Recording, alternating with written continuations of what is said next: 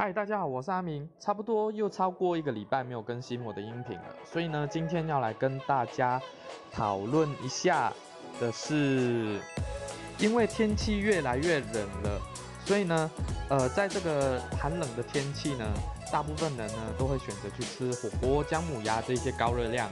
的食物。那这个时候呢，冬天衣服也穿的比较厚，所以身材呢也不容易。呃，被人发现会变胖嘛，所以呢，这个时候呢，冬天都是变胖的季节，所以呢，今天要来跟大家分享的是如何让自己在呃寒冷的天气里面啊，身材不会走中。那第一步呢，就是真的要减少呃火锅、姜母鸭、羊肉炉的这一些食物的摄取。那我建议的次数呢，是一周真的不要超过一次，不然的话呢，其实体重真的会上升的哦。接下来呢，最关键的技巧是，如果可以的话，请大家在吃火锅或者是姜母鸭这一类的食物的时候，虽然说一周只有一次，但是呢，尽可能的不要去呃用使用太多的蘸酱去搭配这个食物，因为这呃火锅或者是羊肉炉这一些其实都会习惯有一个蘸酱，让我们来蘸一下食物，那味道会比较浓一点。那我建议是尽可能的不要去。呃，沾这个酱汁，因为那个酱汁热量是非常可怕的。第二步呢，就是千万千万不要喝汤。那要喝的话，也不建议超过一碗。没错，就是我们一小碗的那个碗，建议真的不要超过一碗，因为这个汤呢，通常都是钠含量非常高的。当你摄取了太多的这个钠的时候呢，第一个你血压可能会升高，第二个。你隔天就会水肿了，因为我们身体呢，因为吃吃的太重口味了，所以呢，我们身体呢会有一个缺水的警讯。那呃，真的不要喝汤，不要喝太多。如果可以的话呢，在请你吃完这些食物之后呢，尽量的喝大量的水，隔天也需要喝大量的水，去让这些钠跟热量呢快速的代谢离开我们的身体。那最后一招呢？要保暖呢，不一定只有要吃食物哈。我们还有一招，那这个呢是关于运动的。那运动的话呢，建议一周可以有三天，每每一次大概十五到二十分钟之间去做一个我们叫 H I I T 的运动。那这个叫做高强度间歇训练。那你在 YouTube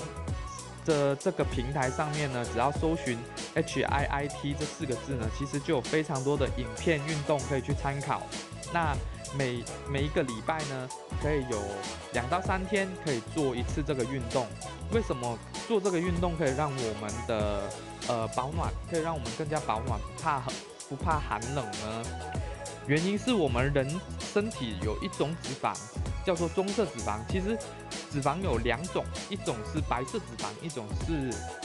棕色脂肪，那白色脂肪我们今天不说。棕色脂肪它主要的功能是用于保暖。那棕色脂肪呢，大部分只有出生出现在呃小朋友，就是婴儿的时候的身体这个组织，这个脂肪组织会比较多。但当我们随着时间慢慢长大的时候呢，这个棕色脂肪在我们的身体里面呢就会越来越少。那最后呢，大概就只剩下脖子后面那那一范围呢。是会保留这个棕色脂肪，那正是这个 H I I T 这个运动呢，可以把我们这个棕色脂肪体的组织呢变大，OK，范围扩散。所以呢，我们当我们身体的这个棕色脂肪面积越大的时候呢，我们的保暖效果越好，那你就更加不会害怕寒冷的天气了，OK。这是我今天分享的一个饮食跟运动结合的技巧，让大家在接下来的这个冬天、秋冬呢。不会再那么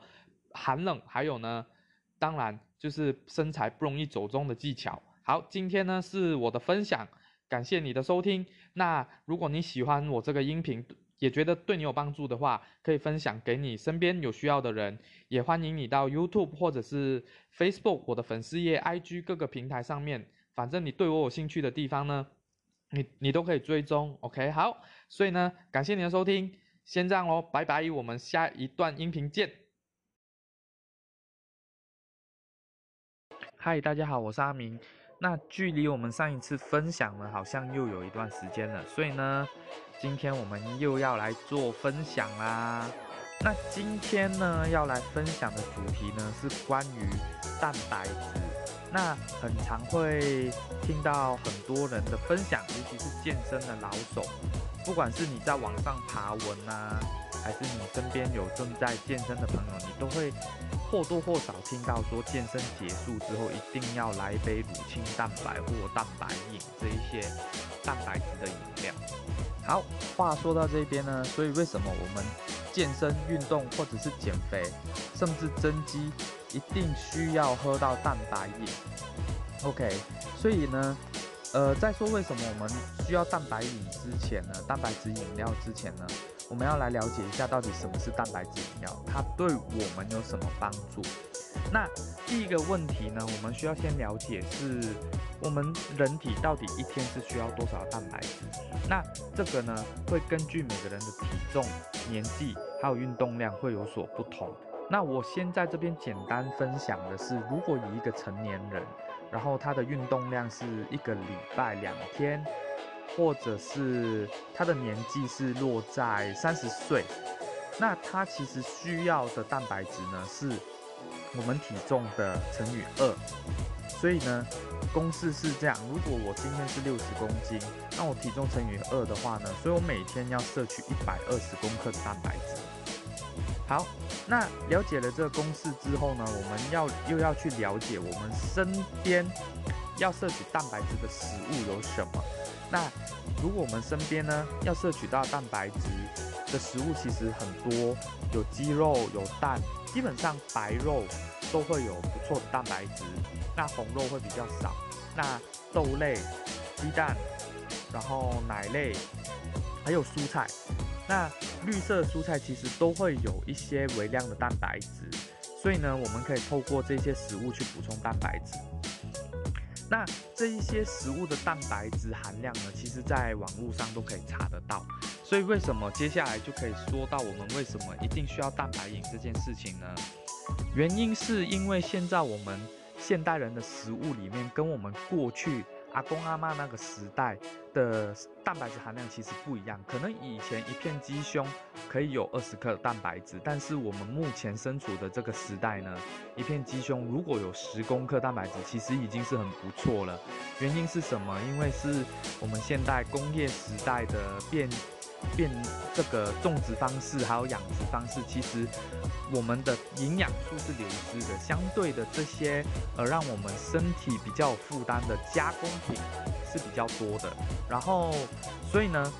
如果透过蛋白质饮料，它是一个呃用。科学的方式去萃取那呃一些食物里面大豆或者是蔬菜里面的蛋白质呢，这些蛋白质相对的比较的呃可以用干净来形容。那再来呢，如果我们吃很多肉很多菜去补充我们蛋白质。那如果我蛋白质已经摄取到一百二十公克，但是相对的，我一整天所摄取的热量其实也已经超远远超过我基础代谢需要的热量，所以呢，这个时候我们身边去利用一个蛋白质饮料来补充蛋白质，然后因为蛋白质饮料它的热量非常低，所以我们就就可以做到一个呃热量。又不会超过我们基础代谢太多，然后也可以做到我们摄取该有的蛋白质这个好处。当然啦，蛋白质饮料它也不是仙丹，它只是说我们每天，呃，我们当然也不能每天只喝蛋白质饮料，然后什么都不吃，这是行不通的。那蛋白质饮料它只是一个辅助，在我们日常生活里面的三餐里面吃完之后，如果我还是没办法达到我想要摄取的。蛋白质摄取量的时候，我们就可以去透过这个蛋白质饮料来做补充，然后可以达到我的蛋白质摄取量，而又不至于我的热量会超标。OK，所以呢，今天这就是呃我的分享。那希望呢。在对于蛋白质饮料这一些的分呃这些迷思里面呢，能够帮助到你了解为什么很多运动的人、健身的人，甚至减肥跟增肌的人，他都会使用这个蛋白质饮料去做做蛋白质的补充。OK，所以呢，以上是我的分享，希望对你有帮助。如果对你有帮助的话，邀请你将这个音频呢分享给你身边有需要的人，那说不定你可以解决他的很已经困扰他很久的问题。OK，好，感谢你的收听，我是阿明，我们下次见，拜拜。嗨，大家好，我是阿明。距离上一次发布音频呢，又是大概一个多月以前了。那这一段时间，因为比较接近过年的关系，所以呢，呃，比较忙，所以就没有再录音频来发布。那当然呢，这一段时间也有接受到东森新闻云他们的采访。那采访的标题呢是关于年菜要怎么吃才不容易让自己变胖。当然啦，这个呃，本来想要录成音频呢，在我这个呃平台 Podcast 和 Spotify 这边呢。跟这个访问是同步的，后来真的太忙了，所以没有及时可以处理到这一个 podcast，还有 Spotify 这一边的呃音档。那对于这一篇报道，如果你有兴趣想要观看的话呢，欢迎大家到我的 Facebook 的粉丝页阿明私人体态管理计划那一边呢，在我的版面上目前还排的蛮前面的，我分享出来，欢迎你去收看。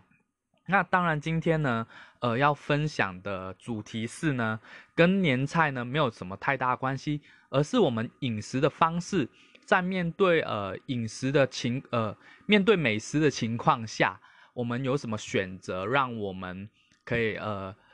大方的吃，然后又不会造成我们身体的负担，从而转换成脂肪，让我们变胖。那其实呢，呃，今天的主题跟我。接受东森新闻云他们采访的内容其实很雷同。那其实我在报道里面分享的饮食关键呢，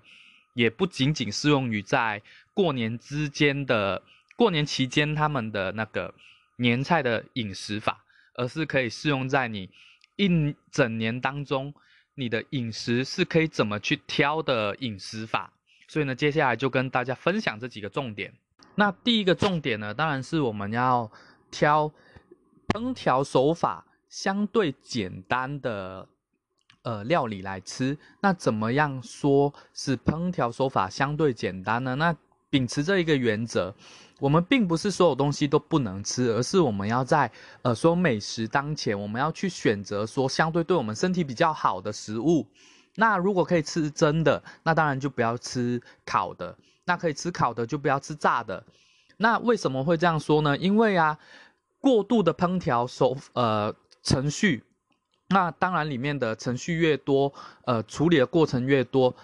里面的调味料，那这些热量呢也会相对的高一点。那蒸的话，它的调味方式其实相对的简单。那如果烤的话，其实烤也没有什么特大问题。但通常烤的话呢，嗯，最魔鬼的地方其实就是在于我们的这个酱汁，因为酱汁它往往是有很多东西的。组成哦，它不只有嗯很单纯的调味料，它可能会有一些蜂蜜或者有一些麦芽糖，因为烤烤的料理如果用呃麦芽糖或者是大量的糖分，它的着色会比较好看，它的色泽会比较均匀，或者是呃会有呃通常我们在调理一道烤的酱汁的时候呢，它并不会单纯只有一两样的呃调味在里面，而是可能很多种，所以呢，呃，建议如果要烤，没问题。那如果可以自己烤，那就用最简单的方式烤出来之后，撒一点点胡椒跟盐，那也非常的完美。那如果可以吃烤的，那当然不要吃炸的，因为炸的话它外面会裹一层粉，那粉的话在炸的过程里面吸油。那除了它是一个精致淀粉以外，它也吸了非常多的油脂在面粉里面，那吃进去不知不觉就会吃了很多的油。跟淀粉到肚子里面，那当然了，还有一个例子呢，就是炸完之后呢，再去裹一层酱汁，那这个真的是不建议在减重的过程里面去吃这样的料理。那更不得了的就是，呃，炸完以后裹了一层酱汁，那还还放一层 cheese 去焗烤，那就更，呃，更不用说了，这个真的是非常的不建议哦。那再来呢，就是可以设定我们平常。呃，一个零食的总热量，那难以避免的，我们在减重的过程里面一定会想要呃吃一些些零食，饼干呐，洋芋片的这一类。那我们可以去设定一个零食的呃总量摄取。那比如说我今天呢只能吃一个小碗公的洋芋片，那我就只能呃拿一个碗把洋芋片倒在碗里面。然后吃完这一碗之后呢，我就不能再吃任何的零食了。或者是说，如果今天除了洋芋片，我还想吃一些饼干的话，那我洋芋片的量可能只能减成半碗，然后留一些呃扣打去呃吃饼干或者是其他的零食。那当然每天这样也不能每天都呃不断的这样做。那当然可以两三天可以吃一下这样的零食，然后用呃少吃的方式去设定你一整天的。呃，零食总摄取，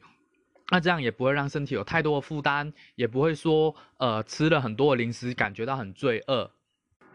那我自己哈，呃，如何摄取零食呢？就是我会在我的冰箱里面呢，一定会有呃一个预先呃做好的沙拉。那在我想吃零食的时候呢，我一定会想要先把沙拉拿出来先吃了。如果吃完沙拉之后还是想要吃一些洋芋片呢？至少我的洋芋片的量会减得非常的多，因为我不会，呃，因为有时口欲啊，就只是真的想要吃点东西。那如果这个时候先吃了一些健康的东西，再吃一些比较呃会变胖的东西，那变胖的东西也吃不了那么多的时候，自然而然就可以控制这个零食的摄取量。OK，好，那今天呢分享给大家两个小步骤，呃，总结一下，第一个就是我们在平常的饮食聚餐上面，或者是外食族的你，你可以在选择食材上面有这么一个选项，就是不要让自己选择太多加工程序、烹调程序的一个料理。那接下来就是呃零食的部分呢，我们可以设设定一下我们一整天下来的零食的总摄取量，这样呢就不会过多的摄取了。我们吃了很多零食，然后又非常有罪恶感。